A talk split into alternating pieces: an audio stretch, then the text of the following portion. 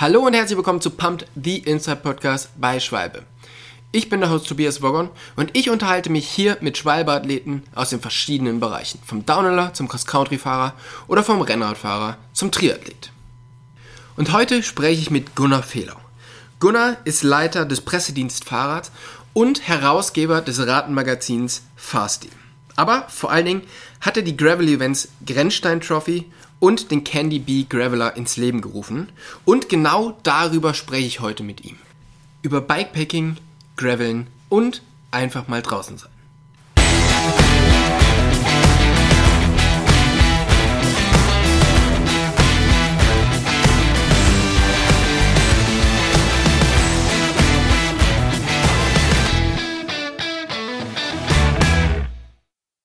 Hey Gunnar, vielen, vielen Dank, dass du dir heute die Zeit nimmst, mit uns den Podcast aufzunehmen. Wo erreiche ich dich gerade?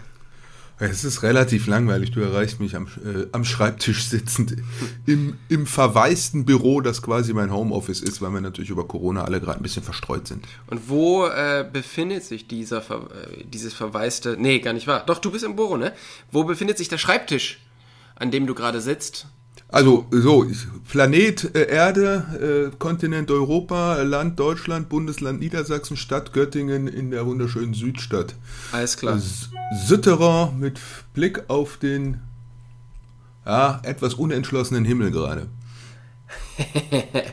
okay, das hört sich doch, äh, das hört sich gut an. Du bist ähm, gestern, glaube ich, noch eine Runde Rad gefahren. Wir wollten eigentlich gestern aufnehmen, ne? Und ja, ja. Ähm, das heißt, dich schreckt jetzt auch das schlechte Wetter aktuell im äh, ja, Frühfebruar nicht ab, rauszugehen. Also es ist gerade schon der Wetterkorridor, der der ekligste ist. Also äh, ich bin bekennender äh, Rollenverweigerer. So, mhm. also ich habe ich hab mich auf Rolle einfach satt gefahren. Ich brauche das nicht mehr. Ähm, da fehlt mir viel. Ähm, und dieser Korridor Regen und irgendwie 1 Grad bis 4 Grad, das ist eigentlich der Korridor, der der, der ekligste ist zum Radfahren. Wenn es kälter wird, irgendwie, dann ist auch wieder super easy, weil dann wird es trocken irgendwann, äh, zwangsläufig, weil es dann gefroren ist.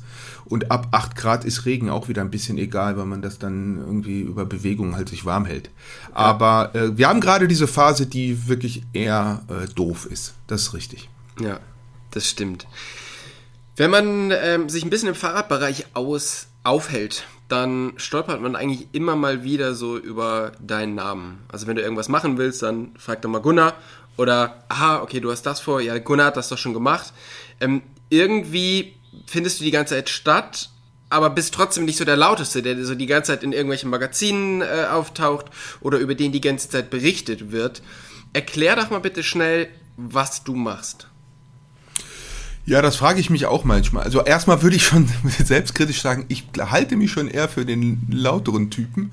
Also ich kenne ich kenn auch andere Leute, die, die ganz schön krassen Scheiß machen und das einfach so für sich tun. Also ein bisschen bin ich schon eine Rampensau.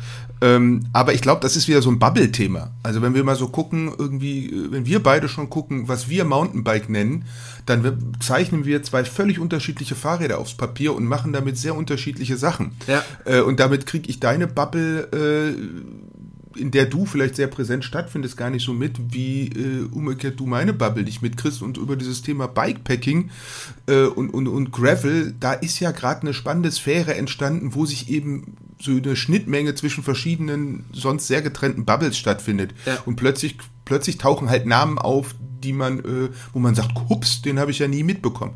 Ähm, und das führt so zu der Frage, so wo komme ich her, was mache ich? Also ich bin äh, ja 49, also ein alter Sack äh, gefühlt mittlerweile. Ähm, und habe halt sehr früh angefangen, sehr tief in die Fahrradbranche einzutauchen. Also ich habe irgendwie 1986 mit dann 13, 14, 15 angefangen im Fahrradladen zu jobben, habe 88 meinen ersten Rahmen selbst gelötet komplett. Also bin dann sehr früh sehr tief eingetaucht äh, und in dieser vordigitalen Zeit ähm, hat man sich viel getroffen ja, äh, und ist auch zu Sachen hingefahren, wo man nur wusste, ah, an dem Tag treffen sich dort irgendwie Leute, die sich für dies oder jenes interessieren. Ähm, da gab es keine Videos vorneweg und äh, keine Hashtags und nix, sondern da ist man halt einfach mal mit dem Auto oder mit dem Zug quer durch Deutschland oder Europa irgendwo hingefahren und hat gehofft, dass da was passiert.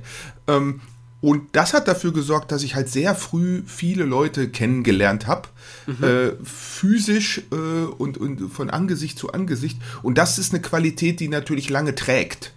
Ähm, wenn man einfach sagt, ach, weißt du noch, 1994 haben wir uns dort und dort beim Faltrad-Festival irgendwie in England getroffen. äh, so völlig abstruse Events, sage ich jetzt mal.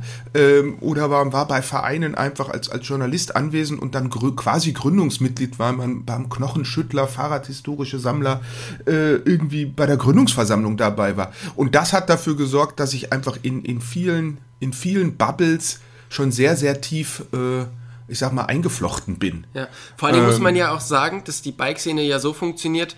Mittlerweile ist sie ja relativ Mainstream, das heißt, jeder hat irgendwie ein Fahrrad oder die meisten haben ein Fahrrad und jeder ist halt irgendwie, ne?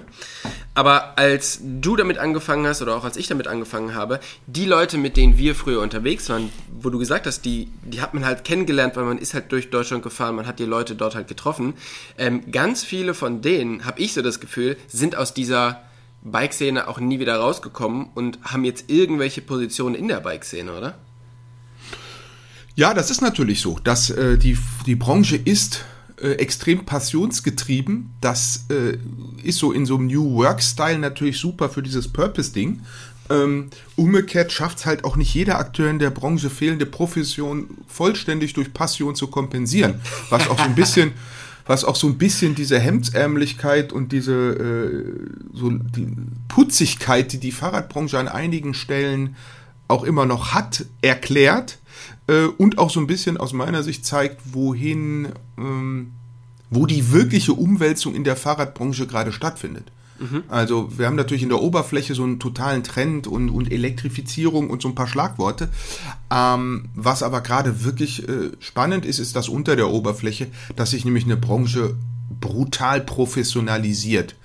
Ähm, das ist ein Erwachsenwerden, das ist so ein bisschen wie in so einer Pubertät, wo man auch mal Dinge ausprobiert und auch mal an der einen oder anderen Stelle ein bisschen übers Ziel hinausschießt. Und umgekehrt äh, ist aber natürlich ein, ein ganz zwangsläufiger und sinnvoller Prozess ist. Also ein Beispiel dafür ist Eurobike. So, wir, äh, ich persönlich und viele kenne ich, die gesagt haben, oh, in Friedrichshafen und die Hallen und die Crew und alles ist irgendwie cozy und cool, ja, äh, und, und so aus einer privaten Perspektive wäre jetzt ein Umzug nicht zwingend nötig gewesen. Ähm, umgekehrt, wenn diese Branche erwachsener, professioneller und, und umfassender auftreten will, dann ähm, ist es einfach vielleicht auch äh, der Zeitpunkt, zu einem neuen Standort zu gehen, der größer, der infrastrukturell und, und, und ein paar Sachen einfach löst. Mhm. So, äh, und genau dieses, dieses Spannungsfeld, das erleben wir gerade überall bei ja. Modellwechseln, bei Veranstaltungen, egal welcher Aspekt, überall ist gerade ein, ein, ein, äh, das große Thema unter der Oberfläche, äh, was einfach strukturelle Professionalisierung bedeutet. Ähm, und das wird den Handlungshorizont für die, ich sag mal, überwiegend passionsgetriebenen und nicht auf einem professionellen Fundament stehenden Akteure äh, einschränken. So will ich das mal ganz ja. euphemistisch formulieren. Du ähm, ja, hast ja den Pressedienst Fahrrad, du gibst aber kein Magazin heraus. Also du äh, bist Journalist, aber jetzt nicht tätig für irgendein Blatt, was gedruckt wird und was dann quasi verschickt wird oder im Kiosk zu haben ist. Ähm, womit beschäftigt dich der Pressedienst Fahrrad und was sind so deine Aufgaben?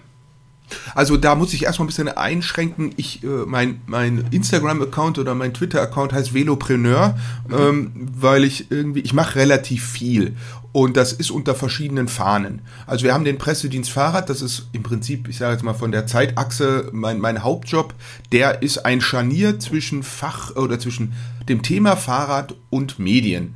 Das äh, ist aus meiner Historie erwachsen. Ich habe in den 90er Jahren schon fahrradjournalistisch gearbeitet und da auch gemerkt, selbst obwohl ich in der Branche mir eine Bekanntheit erarbeitet hatte, wie schwer es war, meine Informationen zusammenzukriegen. Und habe umgekehrt gedacht, na, wie schwer wird es dann erst für Journalistinnen sein, die keinen kennen und die man nicht kennt. Mhm. Und habe gesagt, eigentlich bräuchte es da jemanden, der Medienwelt versteht, der Fahrradwelt versteht und wie so eine Relay-Station äh, einfach die beiden Welten miteinander verbindet. Und genau das ist der Pressedienst Fahrrad, dass wir einfach... Äh, ich sag's jetzt mal, normalen Journalistinnen mit einem normalen Fahrradhintergrund einfach die Feinheiten der, der Technik und der Fahrradkultur und der Fahrradwelt erklären und ihnen damit ermöglichen, ihre eigenen Fahrradgeschichten, äh, Beiträge, Filmbeiträge, Radiobeiträge, YouTube, egal, äh, zu machen. Äh, das heißt, dein, dein Kunde ist jetzt quasi nicht das, äh, das Mountainbike-Magazin oder das Bike-Magazin, sondern wenn jetzt der Stern oder Spiegel eine, ähm, genau. einen Artikel über Radfahren schreiben möchte und die sich jetzt grundsätzlich erstmal nicht damit auskennen, dann ist das dein Kunde, der quasi bei dir die Informationen holen kann. Genau, also die kriegen bei uns umfassende Informationen, ist ja klar. Ich meine, wenn du bei Schwalbe anrufst, kriegst du Schwalbe-Infos. Das ist ja auch mhm. richtig so. Rufst du bei Shimano an, kriegst du Shimano-Infos. Rufst du bei Highbike an, kriegst du Highbike-Infos. So, ähm, und dann hast du noch ein paar Verbände, die natürlich auch ihre, äh, ihren Verbandsblick auf die Sache geben, aber so eine Relaisstation, wo man sagen kann, hey, ich brauche Infos zum Thema Fahrrad und man kriegt Infos zum Thema Fahrrad und Grundsatzinfos und Hintergründe und, und, und. Ähm, das äh, gab halt so nicht und dann haben wir gesagt, okay, dann machen wir das, ähm, damit es das gibt.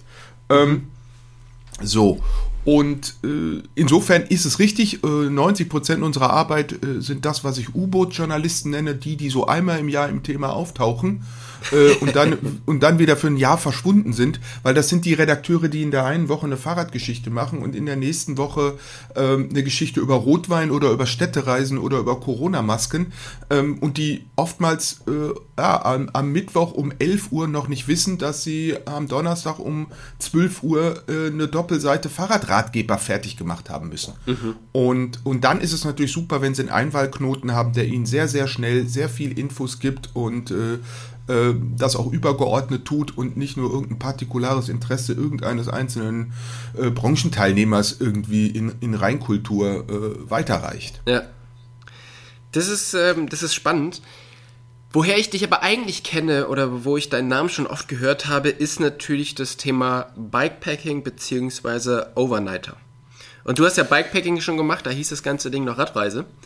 Und ähm, damals hat man dich noch so ein bisschen für verrückt erklärt, warum man das irgendwie überhaupt macht. Und ähm, jetzt ist es mittlerweile, ja, ist Bikepacking Trend geworden. Jeder äh, braucht es für seinen Instagram-Kanal, zumindest irgendwo im Biwak mal geschlafen zu haben. Ähm, ja, wie hat sich das, ähm, wie hat sich das über die Jahre verändert und was genau ist Bikepacking oder, oder Overnighting? Also erstmal wollte ich noch einen Satz sagen. Also neben dem Pressedienst Fahrrad, weil da sind wir ein bisschen äh, abgeschweift. Äh, wir sind ja auch Herausgeber und Erfinder und Gründer des Fahrstil-Magazins. Also insofern mhm. stimmt es nicht ganz, dass wir, äh, das ist dann über, über unsere Schwesterfirma Velonauten und machen auch da den ein oder andere Content-Projekt. Ähm, und ich mache natürlich über meine Reportagen, da ich natürlich auch die ganzen Kolleginnen aus der Fachpresse kenne. Ich schreibe auch immer mal wieder eine Reportage für die Bike oder für die Tour oder fürs Walden-Magazin.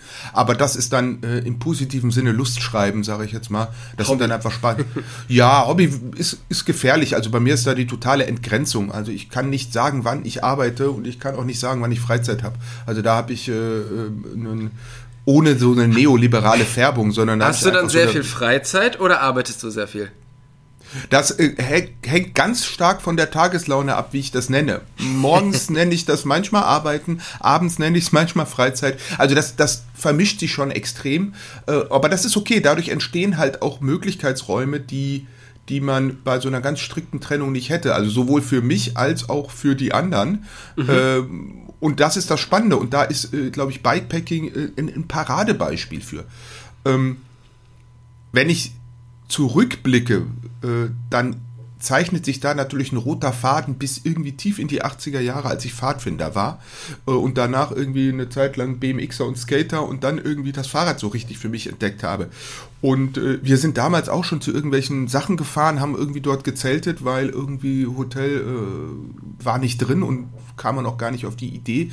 Das war aber über die Ausrüstung und vom Selbstverständnis natürlich so eher Radtouren als das, was wir heute Bikepacking machen. Mhm. Ich kann das, ich kann das für mich eigentlich sehr, sehr genau fast auf den Tag genau sagen, wann das Thema bei mir begonnen hat.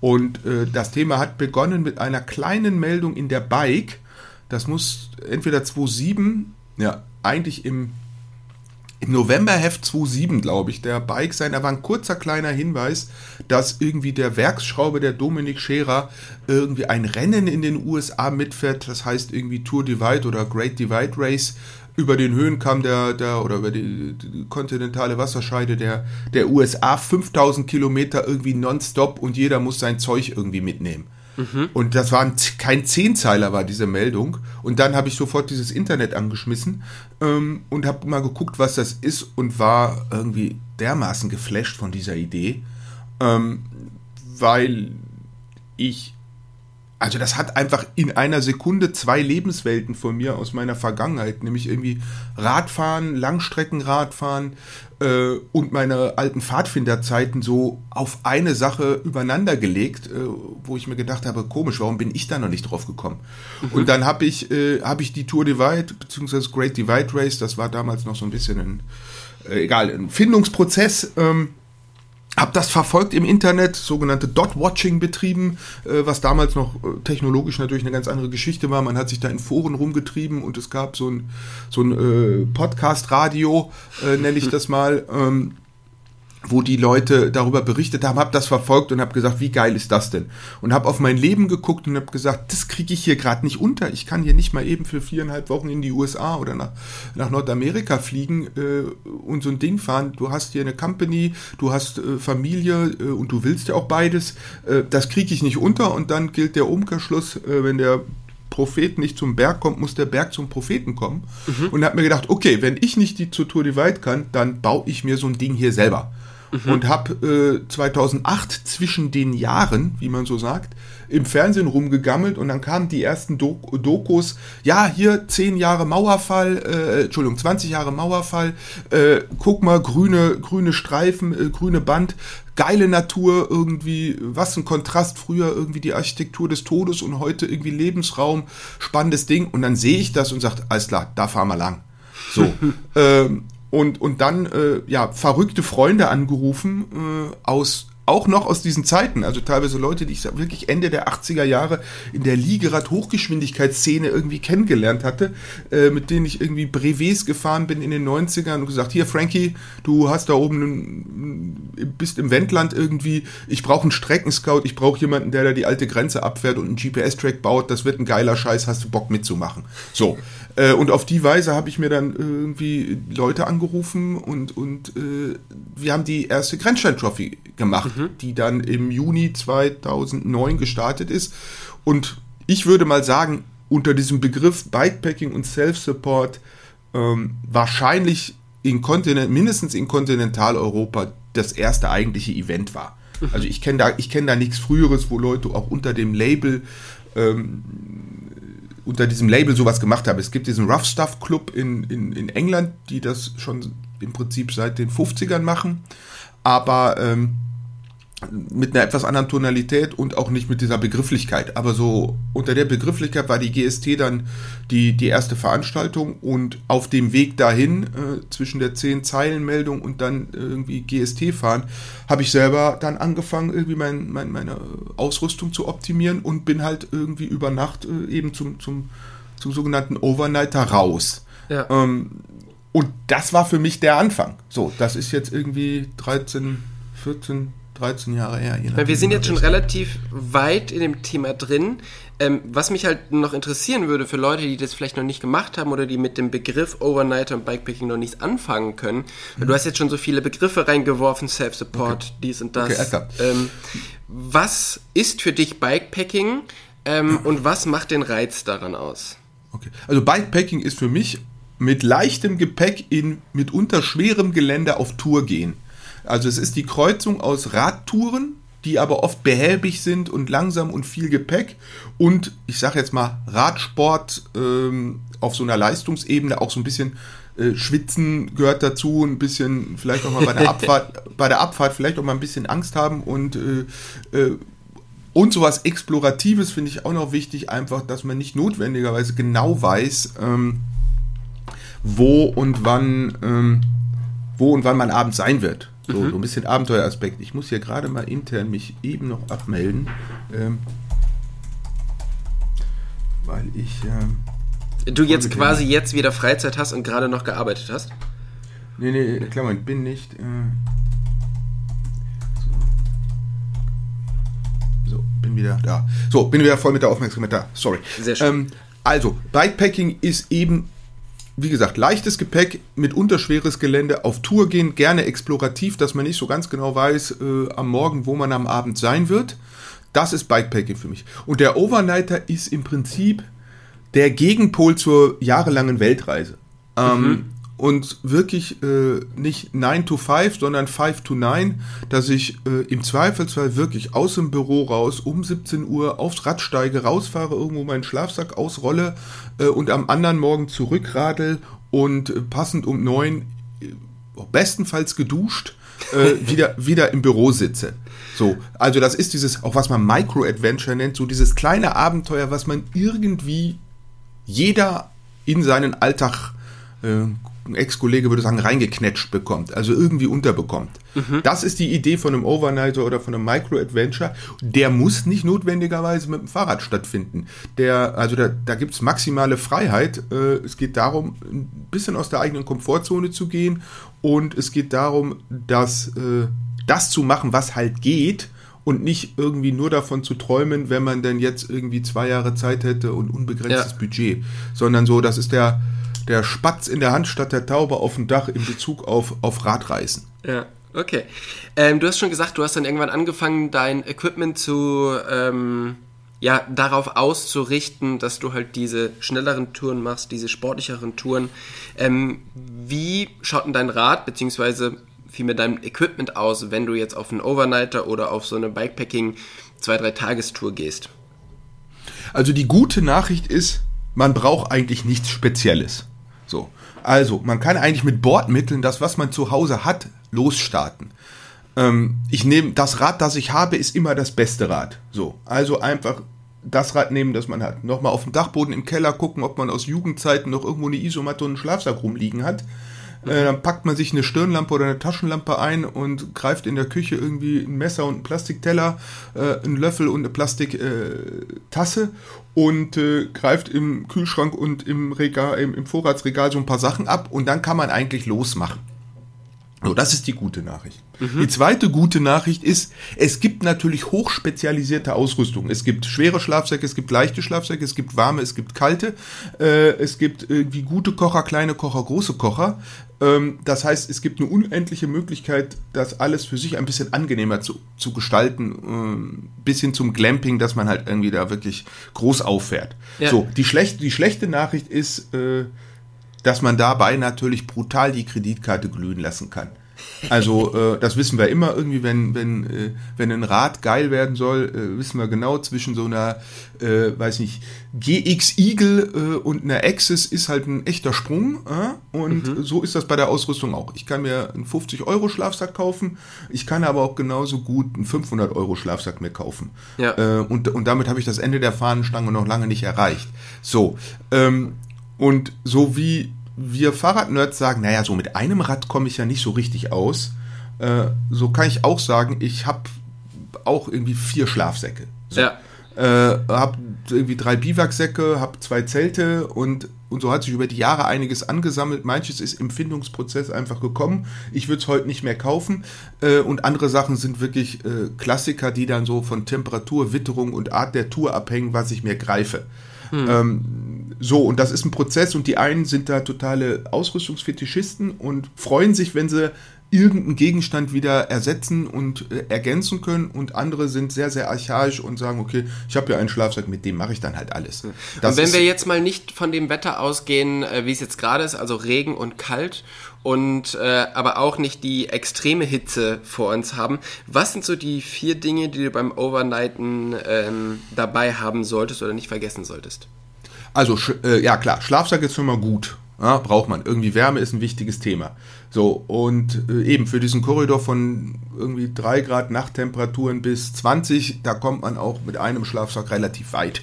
So, mhm. dann würde ich immer eine Stirnlampe mitnehmen, weil irgendwie, wenn es dunkel ist, nachts irgendwie, es hält so Ist Nacht, angenehmer.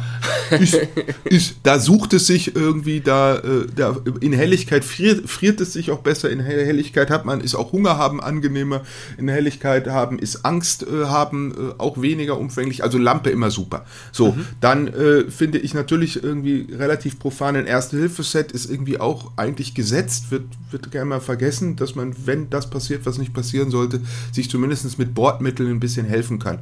So, mhm. und der vierte Gegenstand, der ist dann schon Flexi. Also ich finde Kuscheltier super. Ich misstraue jedem Erwachsenen, der kein Kuscheltier hat. Äh, ich finde genauso gut äh, ein, ein Schnitz- oder Taschenmesser ist natürlich auch äh, nahezu unerlässlich. Ähm, so, es kann aber auch einfach was zu essen sein, weil irgendwie äh, oder was zu trinken, Durst ist auch schlimmer als Heimweh.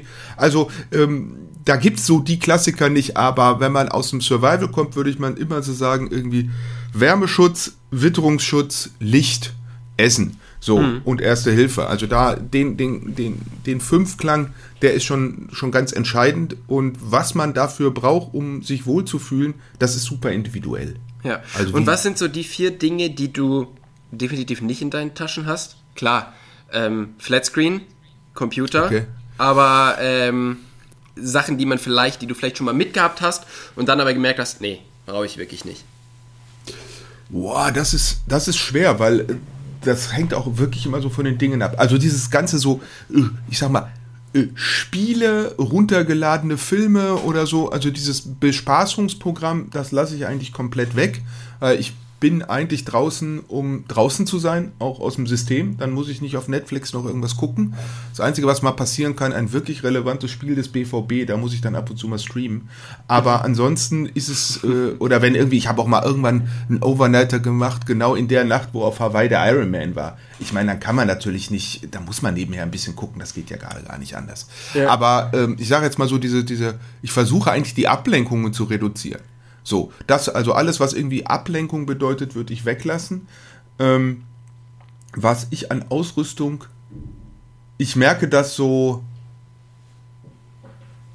dass das eigentlich immer eine Wellenbewegung ist. Also ich rüste immer irgendeinen Bereich auf, dann fange ich an, irgendwie dezidiertere Kochausrüstung mitzunehmen und dann merke ich immer so, ein, so eine Sättigung äh, bei sowas und dann sage ich wieder, okay, weißt du was, das nächste Mal nehme ich jetzt nur einen Löffel mit äh, und eine Tasse und, äh, und kaufe mir am, am Supermarkt irgendwas, was ich, was ich irgendwie mit den Bordmitteln dann essen kann. Also mhm. das ist eigentlich immer so eine Wellenbewegung, man rüstet irgendwas brutal auf und dann fährt man es wieder runter.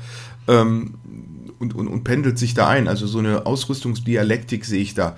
Und ich bin, war jetzt lange Zeit lang sehr auf Biwaksack ähm, und draußen liegen und habe gerade, gerade kommt bei mir wieder so eine Zeltphase auf, wo ich wieder mehr Bock auf Zelt habe. Ja. Ähm, ich kann aber sagen, dann mache ich das wahrscheinlich wieder ein paar Monate eher mit Zelt und dann sage ich, nee, ich will wieder Sternenhimmel äh, und dann liege ich wieder im Biwaksack. Mhm. Ich glaube, dieser Prozess, der, den finde ich, also der ist super individuell und das ist eine archaisch ganz grundsätzliche Frage, die in der postmodernen Überflussgesellschaft ja auch vielleicht sehr, sehr platziert ist, nämlich was brauche ich wirklich? Hm. Und dass wir so weit weg von dem Urüberlebenstrieb sind, ähm, dass wir vielleicht uns sogar schwer tun mit dieser Frage und uns zwischen sieben Biwaksäcken oder sechs Kaffeesorten gar nicht entscheiden können äh, und ganz vergessen, dass wir vielleicht erstmal demütig und dankbar sein können, dass wir uns um so einen Scheiß überhaupt kümmern können und dann noch so eine Auswahl haben. Ähm, das ist vielleicht äh, auch so einer der Dinge, die, äh, die eine hohe Faszination für die Leute auch, auch ausüben und so ein bisschen unter dieser Oberflächlichkeit von Bikepacking-Trend äh, einfach so, ein, so, ein, so, eine gesellschaftsrelevante und so eine Andockung an ganz grundsätzliche Fragen ermöglicht. Hm. Ich muss sagen, dass bei mir beim Bikepacking, ähm, ich habe jetzt in den letzten zwei Jahren doch relativ äh, ja, ausgiebig das Ganze gemacht und ähm, ich muss sagen, was mir daran taugt, ist, dass man halt wirklich so aufs Minimum reduziert ist. Also du merkst halt eigentlich, dass du gar nicht so richtig viel brauchst. Ich meine, ich bin jetzt äh, letztes Jahr einmal um Deutschland rumgefahren und hatte halt irgendwie eine Hose, ein T-Shirt und äh, zwei Trikots dabei. Also meine, meine Taschen, die ich dabei hatte, waren nicht voll. Jetzt muss man dazu sagen, wir haben allerdings auch nicht im Zelt geschlafen. Ähm, aber es ist trotzdem irgendwie ein spannendes äh, Thema. Man, man fühlt sich irgendwie so ein bisschen, ähm, ja, man muss sich um weniger Gedanken machen. So, also die Frage, was ziehe ich heute Abend an, ähm, stellt sich nicht unbedingt. Ja, und das ist, also das, das, das knüpft ja eins zu eins mit diesem Minimalismus-Trend, äh, und Frau Kondo, die irgendwie aussortiert, äh, mit an. So, ja. aber um, also man kann nur Speck ansetzen, wenn man satt ist. Also insofern, das Ganze funktioniert natürlich nur ab so einer bestimmten Wohlhabensebene. Natürlich. Und äh, wenn man nicht viel hat, dann heißt, dann ist es äh, Hungern. Ja? Wenn man viel hat, dann ist es Fasten.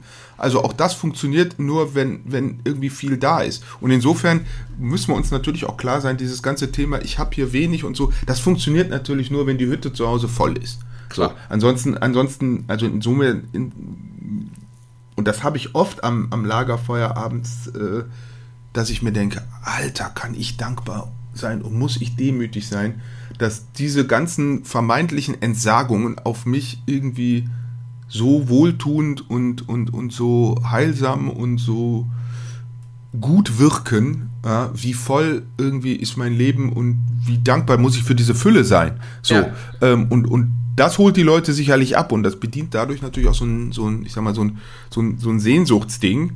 Ähm, ja, ist wichtig und ist richtig und äh, ist gut. Wenn ich mir jetzt überlege, okay, ich ähm, habe mir vielleicht in der Corona-Zeit ein Fahrrad gekauft und ähm, bin jetzt doch hin und wieder mal unterwegs und möchte dieses Thema Bikepacking auch mal irgendwie machen. Ähm, wie fange ich das denn an? Also was sind so die ersten Schritte, die ich mache und wie sollte vielleicht auch die erste Tour ähm, designt sein, die ich mache? Ja, also ich sollte vielleicht vorneweg klären, was will ich da machen ähm, und was ist mir wichtig und worauf habe ich Bock oder nicht. So, also der eine will genau äh, in diese, in den Zufall, in das Ergebnis offene rein und die andere sagt, nee, ich brauche ein bisschen mehr Planbarkeit. So, ähm, also ich finde es völlig, äh, es ist genauso okay zu sagen, weißt du was, da ist ein Wildcampingplatz, den habe ich gebucht, hier ist der Supermarkt, hier kaufe ich ein und ich habe auf Komoot irgendwie bei einer schönen Flasche Rotwein drei Abende irgendwie die Strecke ziseliertest ausgearbeitet. Dann ist das genauso Bikepacking, als wenn man sagt, weißt du was, ich habe mir meinen Rucksack geschnappt, habe meinen Kram da reingeworfen und bin losgefahren und wusste noch nicht, wo ich abends sein werde. Äh, also da gibt es kein richtig oder falsch äh, im Grundsätzlichen. Ich glaube, das Wichtigste ist, ins Machen zu kommen und es einfach, äh, einfach zu tun. So. Und ähm, ob man da bestimmtes Wetter für braucht oder ob man auf einen bestimmten Termin wartet oder ob man es einfach macht, äh, ist ja auch egal. Ähm, ich finde nur so dieses, es gibt halt auch Leute, die viel drüber sprechen, sich die tolle Ausrüstung kaufen, tolle Bücher kaufen und irgendwie sich, hm, aber dann nie ins Machen kommen. Und es gibt andere Leute, die einfach ihren Kram zusammensuchen und loslegen. Und letzteres finde ich erstmal charmant. Das heißt, ich würde einfach äh, irgendwo, ja, ein bisschen auf den Frühling warten und dann äh, würde ich auf Google oder Komoot mir irgendeine nette Schutzhütte in der Umgebung suchen und dann eine Strecke und dann äh, losfahren, hinfahren, sich nicht zu viel Stress machen. Also die Strecke sollte nicht so beim ersten Mal am Leistungslimit liegen, sondern eher Reserve haben. Ist ja nicht schlimm, wenn man irgendwie eine Stunde früher da ist. Ist aber blöd, wenn die erste Tour schon in so einer Nachtfahr-Odyssee endet. ähm, also da muss man sich ja nicht zusätzlich stressen. Ähm, und dann äh, einfach das auf die Art und Weise tun, die gut zu einem passt. Und mhm. sicherlich, ich meine, wir bewegen, wir müssen ja dann auch relativ bald über das Thema irgendwie Rechtsrahmen sprechen. Ja, also wenn ich draußen penne, bewege ich mich mindestens in der Grauzone. Ähm, und das kann man, dabei kann man sich äh, schlau und weniger schlau anstellen, dabei kann man Arsch oder weniger Arsch sein. Ähm, so, und das Einfachste ist natürlich klar, kann ich um die Ecke einfach vorher einen Bauer an, anrufen oder anfragen und sagen, hey, kann ich mich bei dir hinten heute Nacht hinter die Scheune legen? Ist das okay für dich? Ähm, ich glaube, wenn man da drei Leute fragt, dann spätestens beim dritten wird er sagen, ach, ist ja lustig, dass du fragst, klar, gerne. Ähm, und dann hat man einen legalen Spot. Wenn einem dieses Legalthema nicht so wichtig ist, dann legt man sich einfach irgendwo hin. Mhm. Ähm, klar ist, dass wir über Corona dieses Thema Nutzungsdruck in der Naherholung ist ja omnipräsent. Ähm, das kennen Mountainbiker ja auch. Und das schaukelt sich jetzt mit den Gravelbikern unangenehm auf.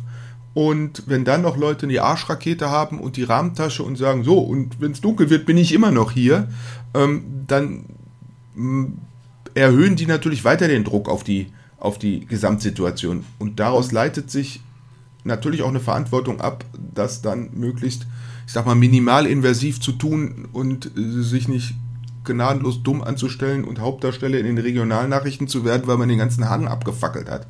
Ähm, also das da. ist natürlich äh, un, unpraktisch, ja. ja, das ist auch einfach, also, aber die Sachen gibt's und äh, wir merken das. Äh, früher war man alleine. Also du hast es ja ganz am Anfang gesagt. Wir waren früher die totalen Fahrradspinner äh, und die gleichen Leute, die in den 90er Jahren gelacht hat, als man sich ein Faltrad gekauft hat, rufen einen heute an und sagen, hey, was soll ich mir kaufen? Und die gleichen Leute, die vor zehn Jahren gesagt haben, wie, du fährst nachts irgendwie mit dem Fahrrad in den Wald und legst dich dahin, die fragen heute, äh, welchen Schlafsack sie sich kaufen sollen. Hm. Also das Thema hat ja massiv an Breite gewonnen ähm, und das ist ja klar, wenn da nur einer ab und zu mal rumfährt, dann auch egal. Wenn es auf einmal viele werden, dann äh, eskalieren die, die, die Themen und dann können sie halt auch äh, ja, zum, zum Thema des öffentlichen Diskurses werden. Ähm, wenn man jetzt in Deutschland unterwegs ist und ähm, dort seine Overnighter macht, dann liegt man halt in seinem Biwak oder in seinem Zelt und hat ja nicht wirklich viel Angst davor, dass der Wolf um die Ecke kommt und einen frisst, sondern vielmehr, dass der Karl-Heinz mit der Flinte kommt. Und ähm, wie oft hast du denn schon wirklich Probleme bekommen in der Nacht oder am Abend, äh, als du irgendwo übernachtet hast, wo du eigentlich nicht übernachten durftest? Also ich habe überwiegend positive Rückmeldungen. So, es gibt skurrile und äh, ich kann mich eigentlich nur an einen Fall erinnern und da waren wir auch ein bisschen feist, sage ich jetzt mal. Also da haben wir den Bogen auch über, äh, überspannt. Das war aber noch am Tag und da war klar, es ist, glaube ich, schlau, dass wir den, den Standort nochmal wechseln. Aber im Prinzip, ich habe Jäger getroffen, die ja auch oftmals bei allen Klischees, die man hat, einfach auch Menschen sind, die gerne in der Natur draußen unterwegs sind und sagen, okay, ich habe halt die Flinte über, über der Schulter hängen, du hast halt irgendwie äh, einen, Titanrahmen äh, unter dir. So, aber im Geiste sind wir uns sehr ähnlich, wir sind gerne in der Natur unterwegs, jeder auf seine Art und Weise. Ähm, und habe da eigentlich sehr, sehr viel Miteinander und irgendwie Austausch erlebt. So. Ähm, ich habe aber auch schon skurrile Situationen erlebt, dass man irgendwie an einer, einer gemauerten Feuerstelle saß und das Feuer angemacht hat und dann kommt irgendwie ein Auto vorbei durch den Wald äh, und der sagt irgendwie, ey, was macht ihr hier? Ja, ihr wisst schon, dass man hier kein Feuer machen darf. Und dann kann ich nur auf die gemauerte Feuerstelle zeigen und sagen, ist das ein Blumenbottich? Also, äh, also so, äh, wo man merkt, ja, der, der Typ wollte offensichtlich einfach sich nur wichtig machen und hat halt einen intellektuell relativ unclu- uncoolen Move irgendwie probiert. So. Aber Ähm, bist du auch schon mal nachts wirklich ähm, verscheucht worden, dass du dein Zeug wieder zusammenpacken Nee. musstest? Nein, nein. So. Das ist nämlich, äh, das ist spannend. Das ist mir nämlich auch noch nie passiert. Und ähm, so wie du gesagt hast, ist es auch bei mir so. Ich habe meistens sehr gute Erfahrungen gemacht und man, man macht sich ewig lang Gedanken, oh, hoffentlich kommt da keiner, hoffentlich kommt da keiner. Aber erstens kommt da meistens keiner und wenn, dann ist es denen auch egal.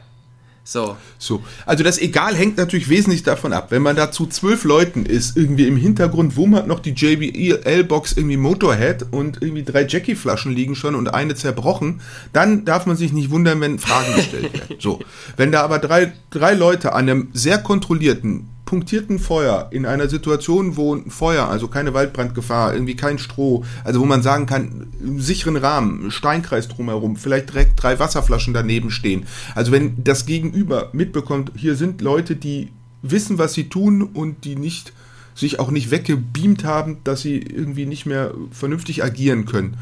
Und man als erstes sagt, hier wollen Sie einen Schluck, äh, und nicht Bier, sondern äh, so, wollen Sie was, wir haben noch ein Steak übrig, haben Sie Hunger, einladend ist, dann ist die Welt in Ordnung. Wenn man äh, dem als erstes fragt, wo ist denn Ihr Dienstausweis, sind Sie hier überhaupt, irgendwie dürfen Sie, äh, dann darf man sich nicht wundern, wenn die Gegenseite sich auch verkantet. So. Ähm, und man kann sich halt auch schlau anstellen oder weniger schlau. Es gibt halt clevere Spots, es gibt weniger clevere Spots. Wenn man den perfekten Spot, irgendeine Bank oh, überm Tal äh, nimmt, wo man super blicken kann, Querstrich, aber auch von zwei Millionen Leuten aus dem Tal abends gesehen werden kann. Und wenn man dann da ein dickes Feuer anmacht, äh, dann darf man sich nicht wundern, wenn der Ortsvorsteher ähm, in Anführungsstrichen oder irgendwer, der sich verantwortlich fühlt in dem Moment, ob er Amt hat oder nicht, äh, vielleicht mit dem Landy vorbeikommt und mal guckt, wer da was macht. Ja. So.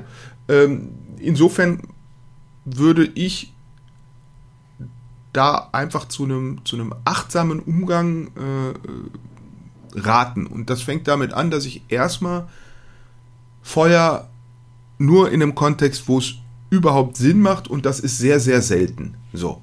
Ja. Also diese ganzen Insta-Bilder mit geiler Spot, geiles Feuer und so, das wissen wir. Das ist wie die Models auf Insta, das ist wie alles. Ja, das ist Inszenierung und hat mit der Realität wenig zu tun. Hm. Ähm, so, das zweite ist, dass ich mittlerweile, ich sag mal, Abendessen und Nachtlager voneinander entkoppel. Also ich setze mich an irgendeine Bank oder so, da mache ich dann mein Abendessen, in welcher Art auch immer.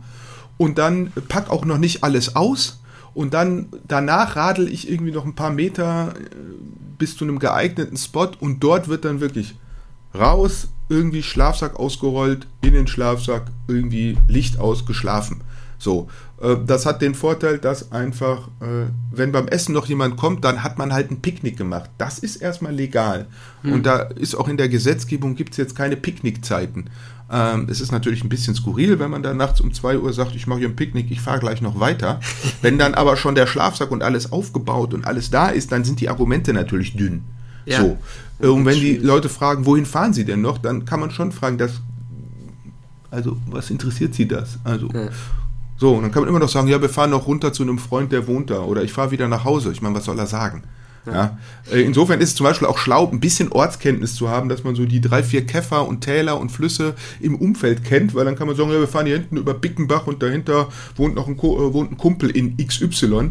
Ähm, dass, dass der äh, das nicht sofort aus Grund von Fehlern merkt, dass man irgendwie eine, einen Bären aufbinden will. So, ja. aber und wenn ich das entkoppel, wenn ich irgendwie mein Essen gemacht habe und dann irgendwie nochmal im Halbdunkeln drei Meter weiterfahre und vielleicht schon ohne Rücklicht, weil ich bin ja im Wald, brauche ich nicht zwingend, ähm, mit gedimmtem Licht und mich dann in irgendeiner Schutzhütte reinrolle, irgendwie zack, zack, mein Zeug ausrolle, Licht ausmache und da liege, äh, ja, das ist mir schon total oft passiert, wenn man mich da nicht sehen kann, die Leute fahren vorbei. Also es patrouilliert keiner irgendwie nachts und guckt in jede Hütte, ob da jemand drin liegt.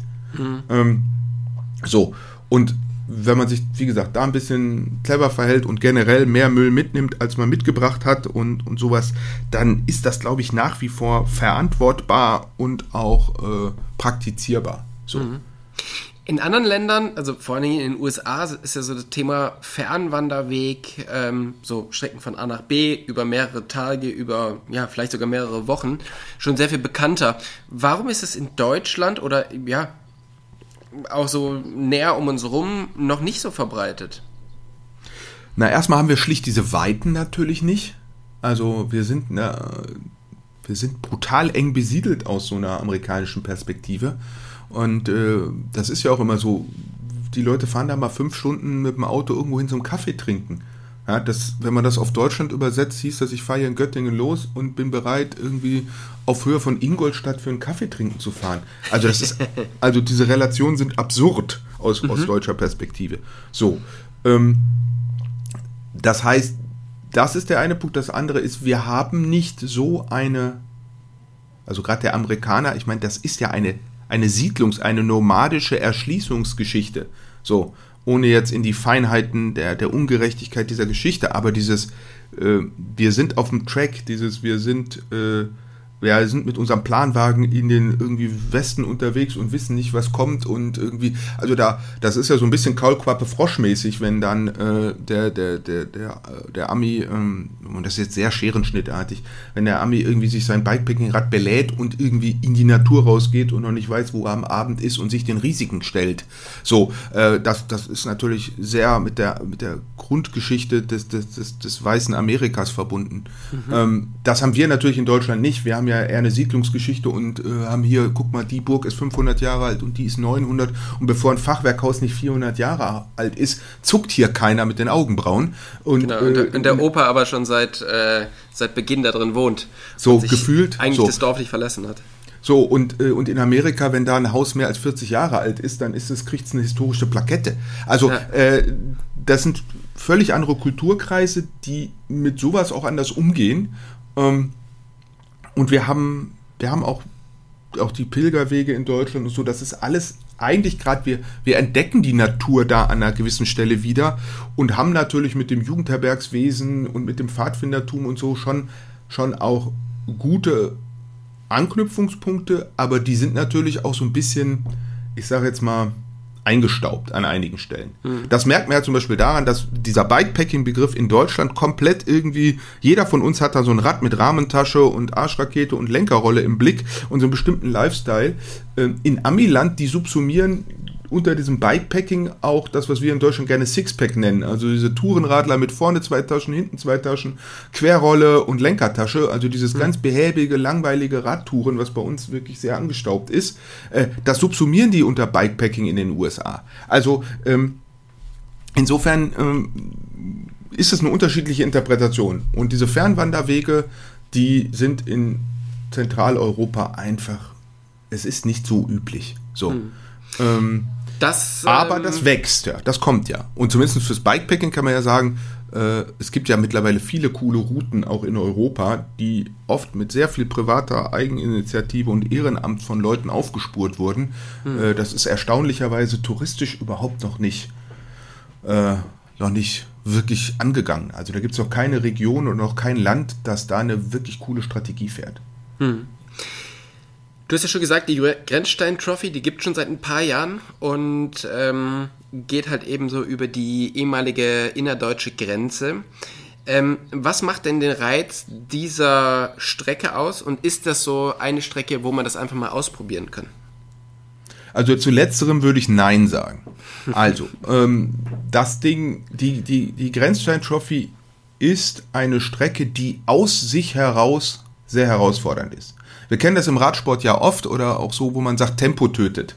So, äh, also äh, du kannst ja mit dem Rennrad, wenn du leichte Übersetzung hast, quasi jeden Kurs fahren, fährst du langsamer, ja, dann ist halt nicht so anstrengend. So, willst du schnell sein, tut's weh. Ähm, die GST und beim Mountainbiken ist es ja auch in gewisser Weise ähnlich. Ähm, erst wenn du schnell sein willst, wird es wirklich schmerzhaft und anstrengend. Wenn du Zeit hast und gemütlich, dann ist ja auch okay. So. Und die GST ist aus sich heraus schon sehr herausfordernd. Ähm, die Grenzsteintrophy folgt im Prinzip in weiten Teilen dem Kolonnenweg, das war so der Versorgungsweg und der hinter, den, hinter dem unmittelbaren Grenzverlauf äh, verlaufende Versorgungsweg der NVA oder der Grenztruppen, muss man genauer sagen, weil die waren nicht Teil der NVA, aber das jetzt wird zisiliert. Also der, ähm, der äh, DDR-Exekutive. Mhm. Ähm, und der folgt kompromisslos und eins zu eins dem Grenzverlauf.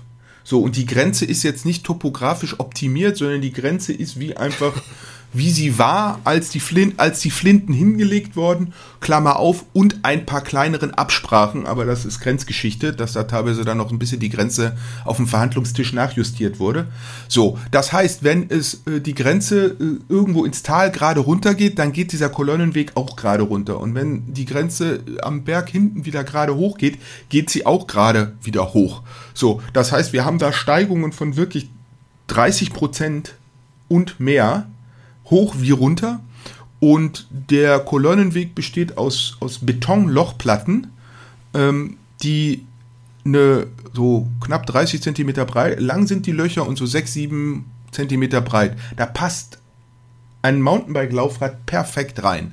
Mhm. So, äh, das heißt, man ploppt da im Prinzip von Loch zu Loch ähm, und erst so ab 3 Zoll Reifenbreite ist es so, dass man halbwegs vernünftig über diese Löcher drüber fährt.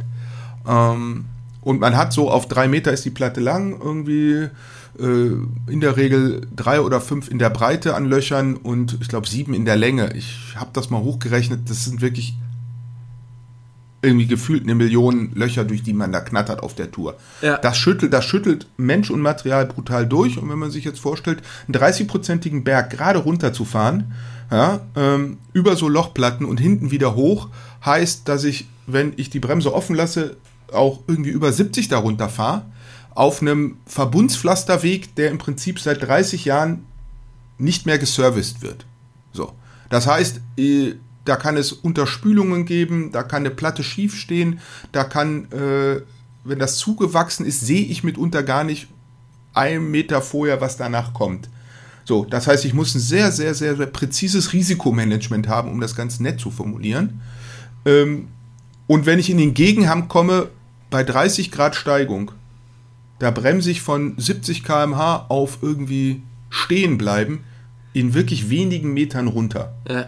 Ähm, und das ist herausfordernd. In jeder Hinsicht. Das ist muskulär herausfordernd.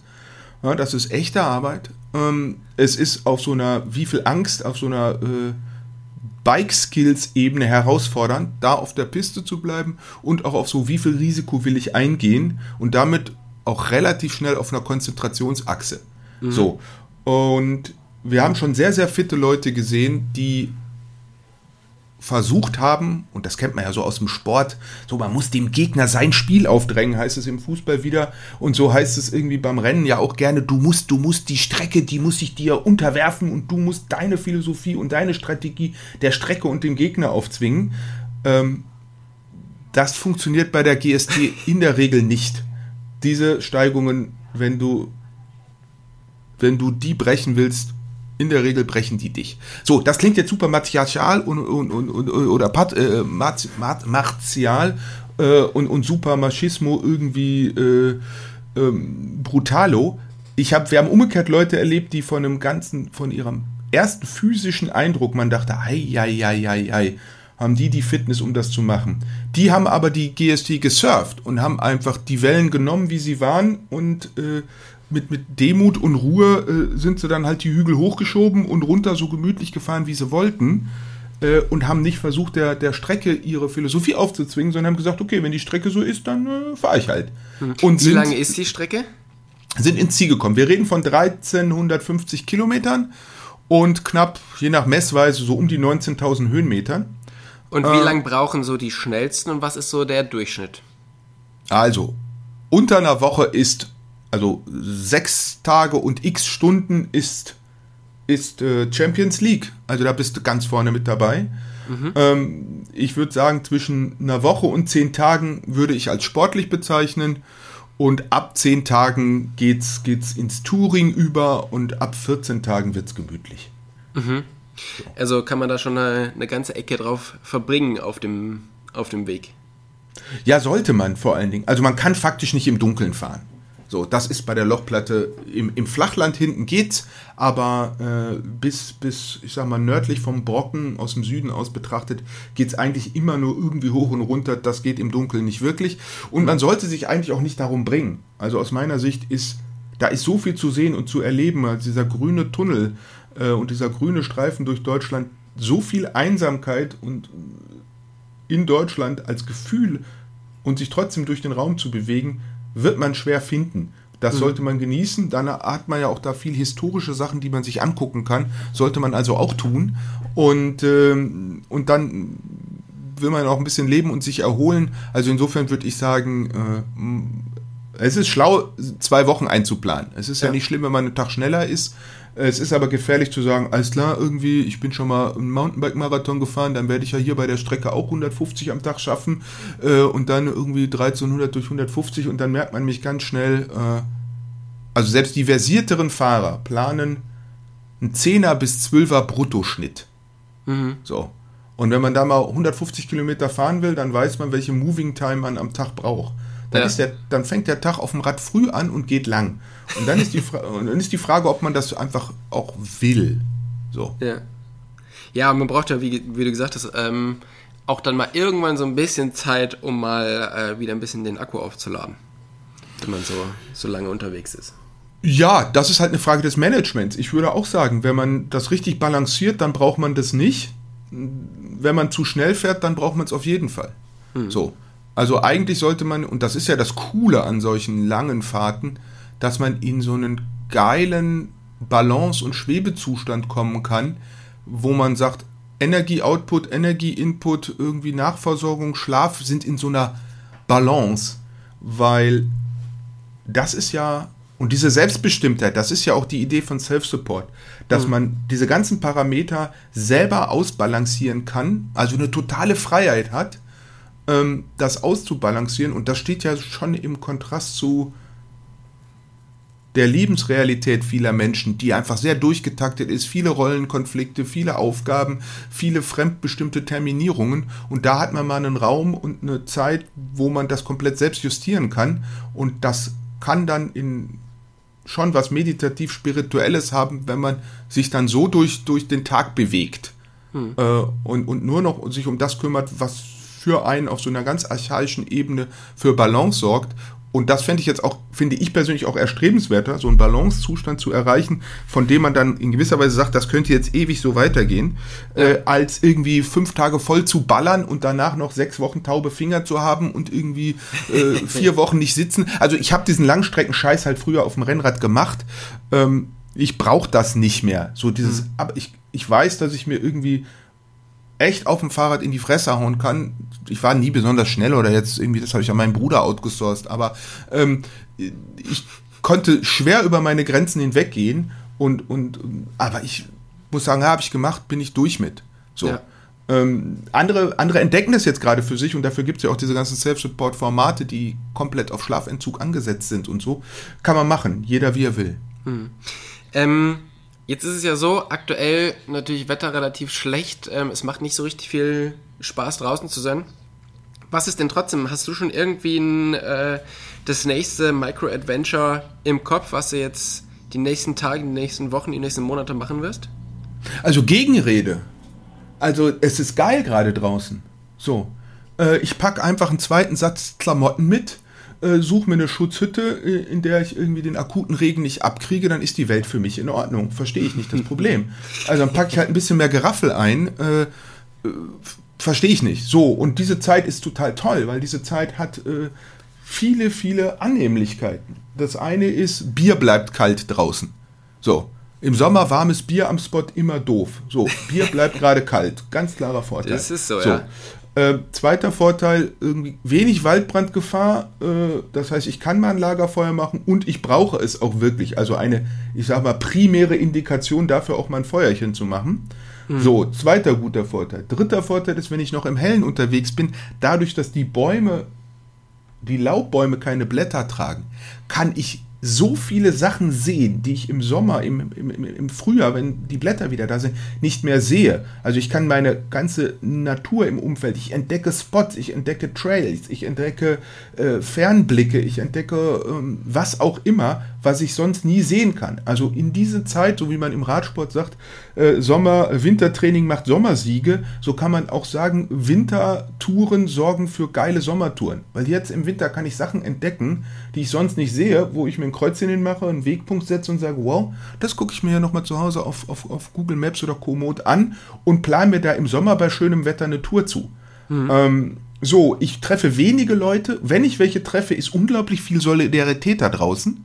Also im Sommer irgendwie ein Kilometer von der Stadt weg treffe ich zwei Millionen Leute mit jedem Verkehrsmittel. Aber bei so einem schmierigen Regenwetter in der Halbdämmerung am Waldrand, da treffe ich wirklich nur die, die Harten, sage ich jetzt mal, und die, die wirklich wollen. Und dann ist die Solidarität wirklich, der Reiter grüßt die Joggerin, die, der Trailrunner grüßt die Mountainbikerin. Also man hat so ein, so ein äh, sehr viel mehr äh, Kontakt äh, und intensiveren Kontakt und Austausch, auch top. Ähm, mhm. Insofern würde ich sagen, äh, nee. Äh, entscheidend ist, dass ich habe einfach dann mehr Klamotten mit, dass ich mich da am Spot komplett umziehen kann. Und dann habe ich warme Klamotten dabei und äh, dann äh, geht's mir gut. Also gibt keinen Grund, nicht zu fahren. Okay. Ähm, so. Äh, und das ist das, was Swift wirklich nicht kann. Also ein E-Overnighter, schwer vorstellbar. Ja. Ähm, so. Und äh, klar haben wir auf der Agenda, äh, habe ich einiges. So, wir haben einige Touren noch vor und wir haben, du hast ja vorhin schon gefragt nach der Einsteigertour. Also die Grenzstein Trophy ist es für mich nicht.